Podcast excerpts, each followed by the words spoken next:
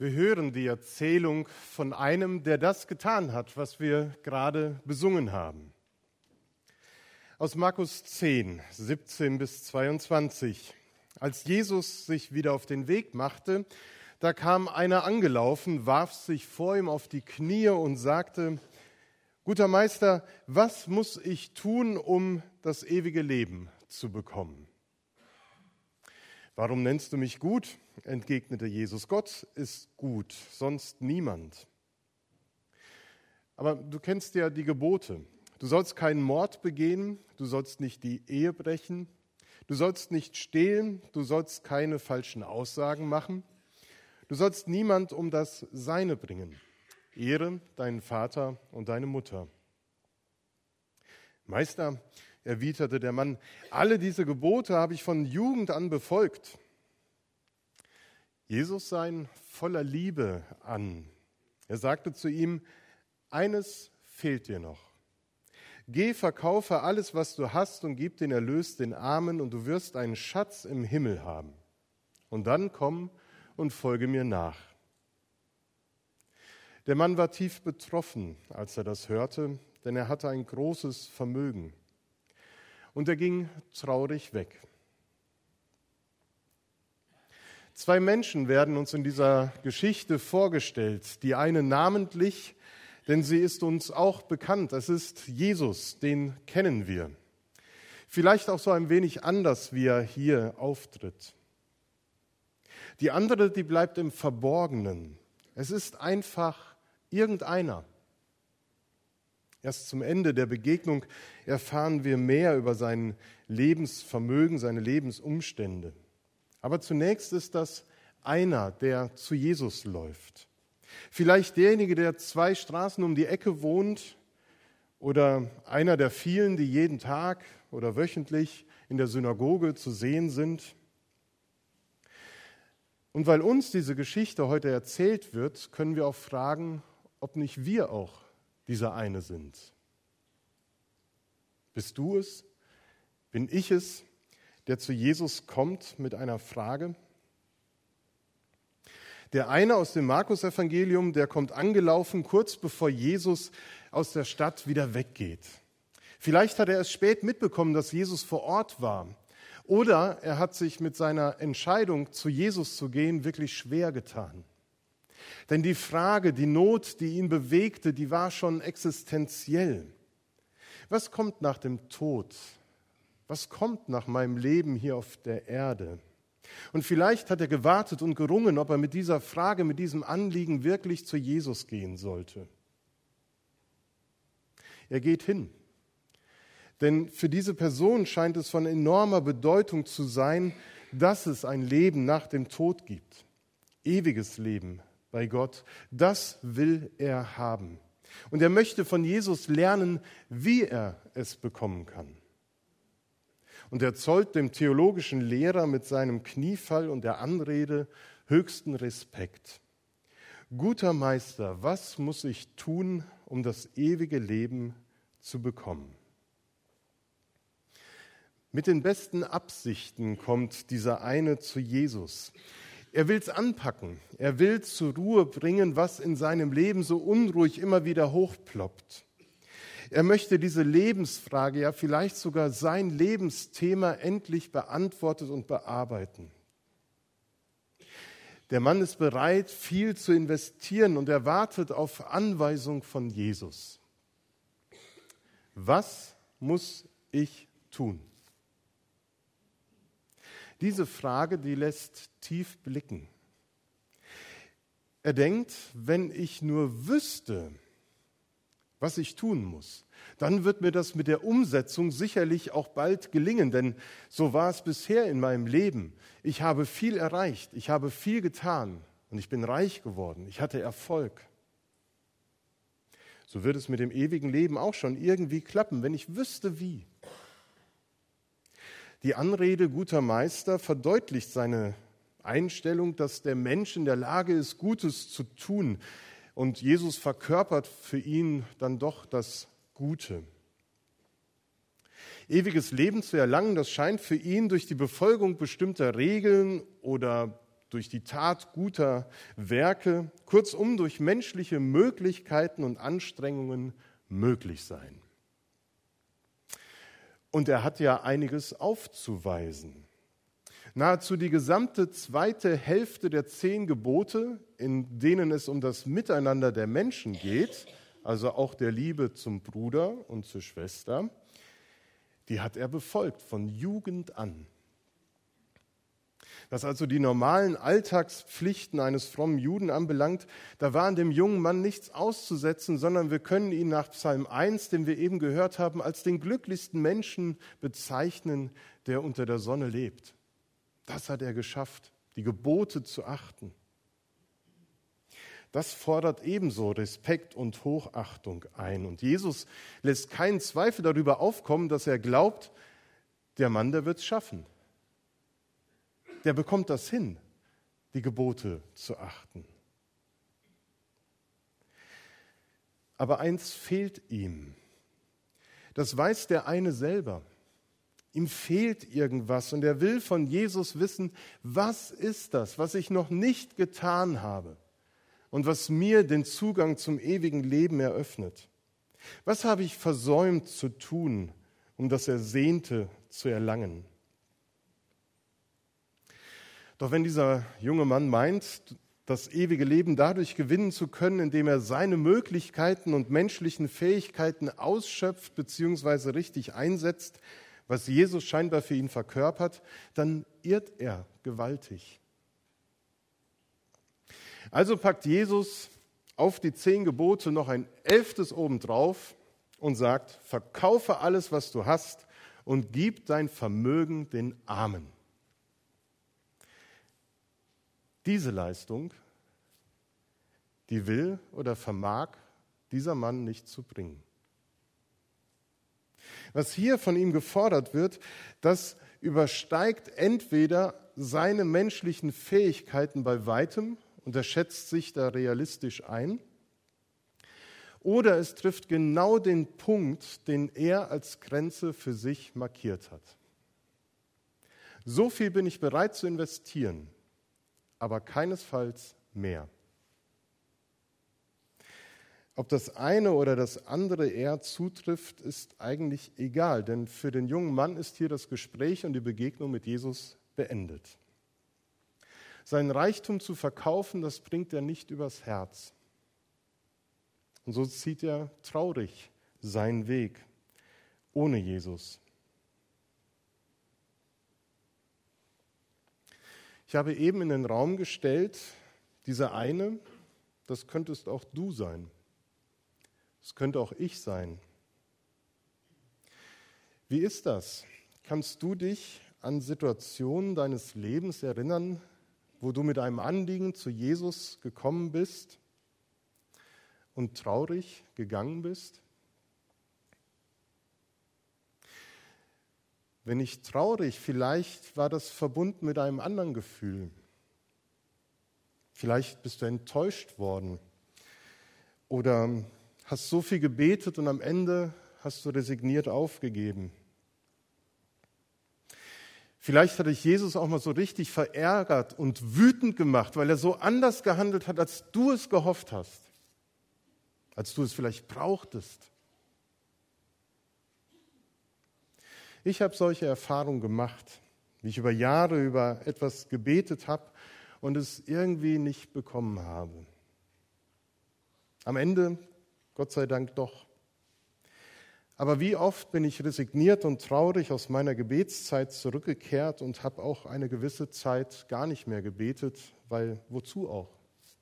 Es wäre ja doch wieder nur enttäuschend gewesen. Es gibt so viele Menschen, die aus unterschiedlichen Gründen sich von Jesus abgewendet haben.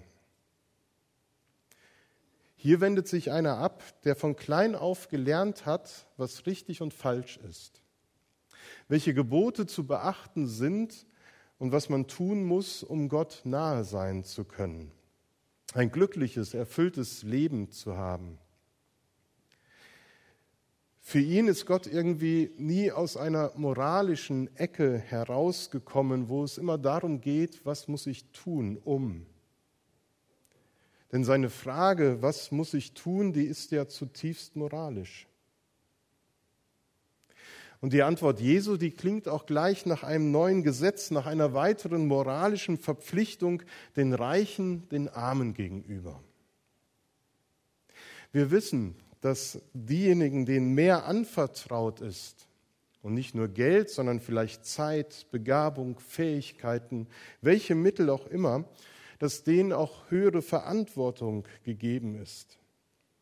Aber ein Gesetz ist das nicht, was Jesus hier neu aufstellt. Man würde ja keinen Schritt weiterkommen mit dieser Lebensfrage. Und der junge Mann, der soll seinen erbrachten Leistungen nicht noch eine letzte, unüberbietbare und kostspielige, schwere Leistung hinzufügen.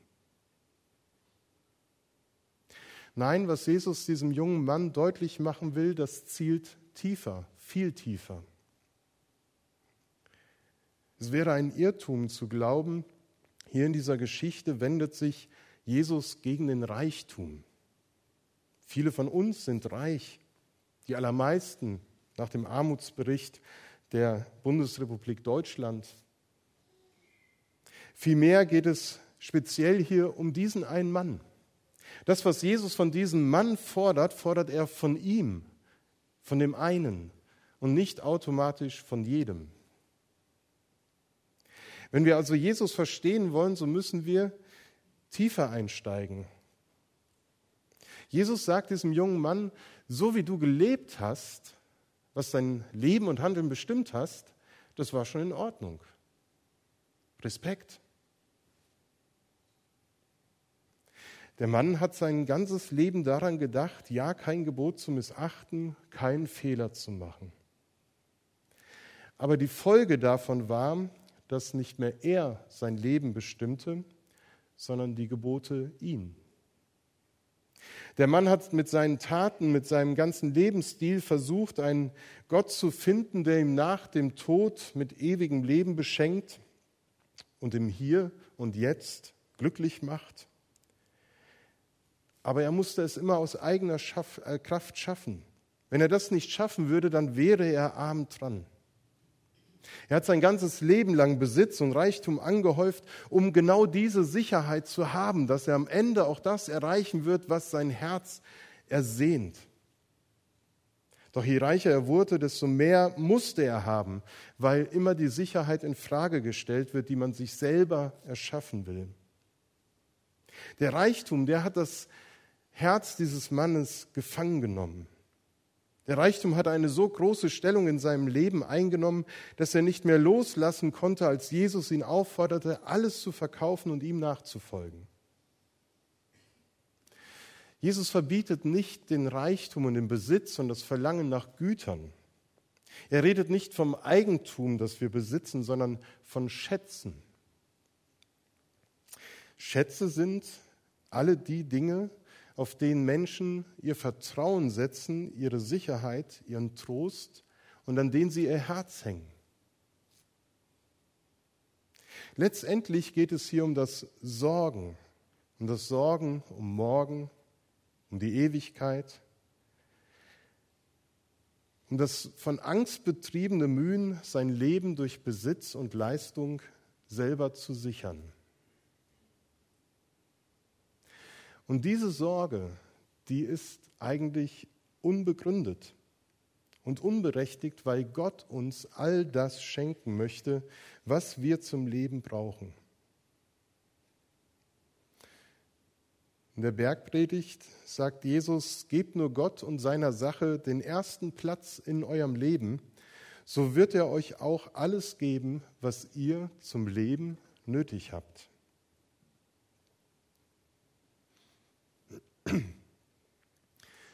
Der junge Mann sollte, indem er Jesus nachfolgt, nichts anderes tun, als dieses eine und einzige Gebot zu beachten. Gott lieben, ihm vertrauen in allen Situationen. Das ist das, was Jesus von diesem einen fordert. Und das fordert er von allen.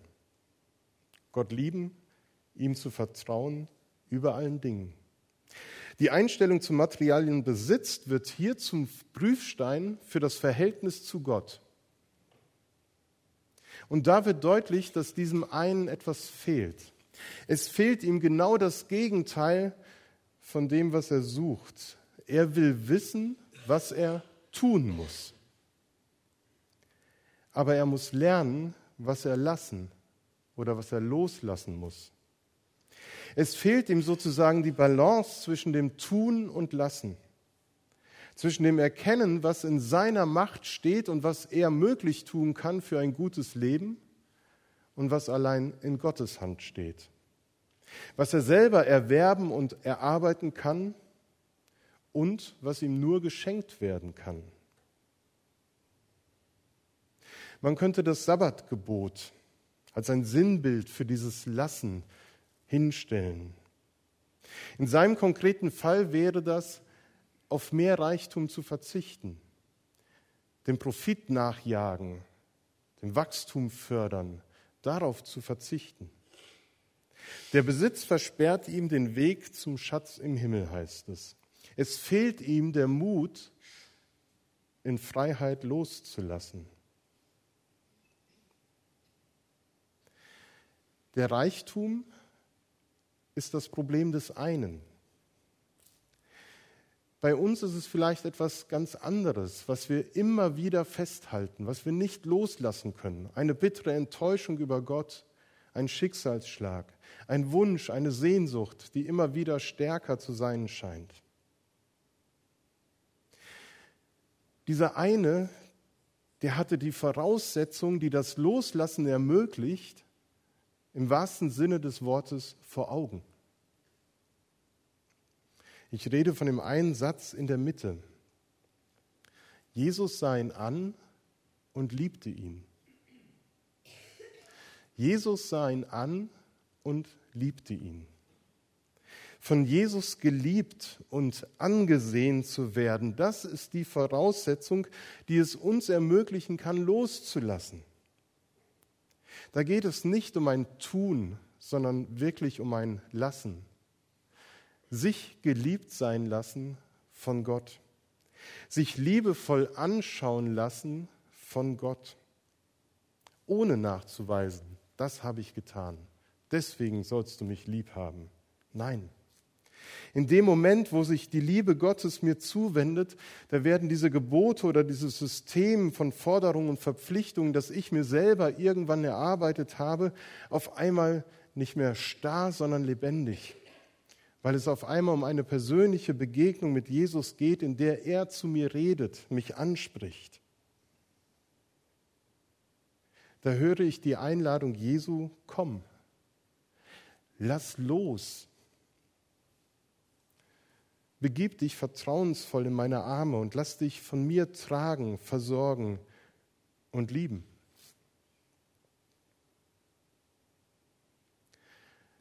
Doch leider bringt dieser junge Mann es nichts über, nicht übers Herz. Leider. Er geht traurig weg, weil er erkannt hat, dass all seine frommen Leistungen nicht zählt, wenn nicht dieses eine Gebot, auf das er hingewiesen worden ist, von ihm befolgt wird.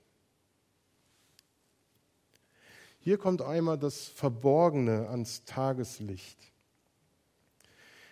die Gerechtigkeit, wie wir es auch sagen können, die wir aufgrund unserer frommen Taten allzu oft, allzu oft selbst uns bescheinigen und vorweisen, die wird hier von Jesus in Frage gestellt. Wir meinen Gott zu dienen, gehorsam zu sein, ein gutes, wohlgefälliges Leben zu führen als Christen, aber mit Vorbehalten. Der Reichtum des einen ist nur ein Beispiel. Bei anderen sind es andere Lebensbereiche, in denen wir uns nicht hineinreden lassen und wo wir keinen Spaß verstehen, wenn wir da in Frage gestellt werden. Jesus hat hier einmal bei diesem einen etwas ans Licht gezogen. Nicht durch ein neues Gesetz, durch eine neue Leistung, sondern einfach dadurch, dass er mal getestet hat, wie meint eigentlich dieser junge Mann es mit dem ersten Gebot? Gott zu lieben. Das ist erschreckend. Es ist auch mitunter die einzige Bekehrungsgeschichte oder der Ruf in die Nachfolge, die misslingt. Auch die Jünger, so wird im Anschluss weiter berichtet, waren zutiefst erschrocken über diese Reaktion. Und dann kommen die Sätze von Jesus, wie schwer ist es für ein Kamel durch ein Nadelöhr zu gehen und es kommt leicht ein Kamel nee, äh, durchs Nadelöhr als ein Reicher in den Himmel. Und deshalb sagt Jesus zu seinen Jüngern, wie schwer ist das? Zum Ende neigen wir vielleicht dazu, diese Person abzustempeln und zu sagen, das ist unser Negativbeispiel. Er hat es halt verpasst, er hat es nicht geschafft. Dabei können wir von dieser Person etwas lernen, was mir ganz wichtig geworden ist, nämlich das, was sie uns voraus hat. Sie merkt, dass ihr etwas fehlt. Sie merkt, ihr fehlt etwas. Und sie will wissen, was. Ich weiß, ich bin ein frommer, guter, gläubiger Mensch, aber etwas fehlt mir. Merken wir eigentlich noch, wenn uns etwas fehlt? Wenn wir so tief drin sind in unserem frommen Leben, dass wir meinen, wir haben alles. Wir haben doch alles vorzuweisen. Was sollte da noch mehr sein? Es ist kein Gesetz, kein neues Gesetz. Aber vielleicht leidest du eben genauso unter Zwängen oder einem Druck, der dich immer wieder zweifeln lässt daran, dass es wirklich gelingen kann, ein gutes, frommes Leben zu führen. Vielleicht kannst du nicht einfach loslassen, weil du es selber in der Hand haben willst. Die Wahrheit bleibt, dass das ständige Sorgen um das, was wir haben, uns letztlich hindert daran zu leben. Neben dem Tun muss das Lassen in unserem Leben eine Rolle spielen. Wir brauchen ein gewisses Maß an Lebensmitteln. Um leben zu können, ohne krank zu werden, brauchen wir auch einen gewissen Grad und ein Gefühl der Sicherheit. Aber das Einzige, was uns bleibt, ist nicht das, was wir haben, sondern das, was wir sind. Und wir sind, und das wird in dieser Geschichte deutlich, in erster Linie von Gott geliebt. Jesus hat diesen einen lieb gewonnen. Und diese Liebe endet nicht, als der eine weggeht. Das glaube ich nicht. Und auf einmal wird aus diesem einen, der eine unter vielen, so könnte man sagen, eine geliebte Person, ein geliebter Mensch. Und das ist nicht allgemein, sondern immer persönlich und individuell. Da bleibt keiner einer von vielen, wenn Jesus ihn anschaut, sondern Jesus schaut ihn persönlich und liebevoll an. Da wird keiner allgemein hineingerufen in die Nachfolge, sondern immer persönlich. Das ist die Einladung, sich lieben zu lassen, das immer wieder neu aufzunehmen, und das gegenüber dem zu stellen, wo man Angst hat, loszulassen. Am Ende dieses zweiten Teils, wo Jesus mit seinen Jüngern redet, da spricht er davon, was bei Menschen unmöglich ist, das ist bei Gott möglich. Und das ist der Trost, den der eine leider nicht mehr hört, weil er weggegangen ist. Aber du hörst ihn heute. Und mit diesem Trost kannst du heute nach Hause gehen, als Geliebter. Nicht als irgendeine, irgendeiner, sondern als von Gott geliebte Person. Amen.